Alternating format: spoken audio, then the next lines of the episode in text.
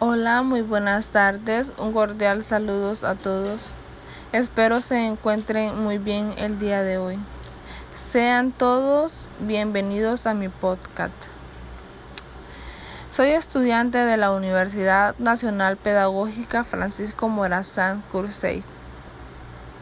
Actualmente estoy cursando la clase de didáctica general de la educación prebásica.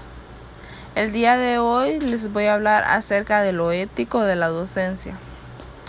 Para empezar, el código ético del docente es un conjunto de deberes, valores, principios, prohibiciones y normas éticas aplicables a todas las personas que se desempeñan en el rubro docente del sistema educativo hondureño.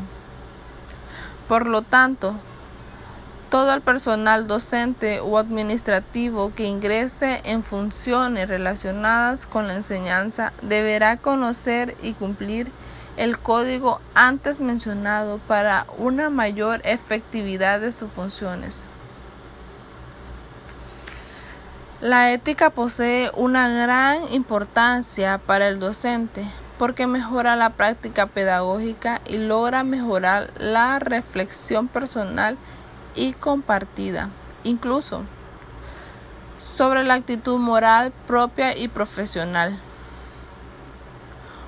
Un docente debe ejercer su trabajo de manera apropiada, ya que se tiene un fin social que consiste en atender adecuadamente cada una de las necesidades que la sociedad debe satisfacer para contribuir así el bien común.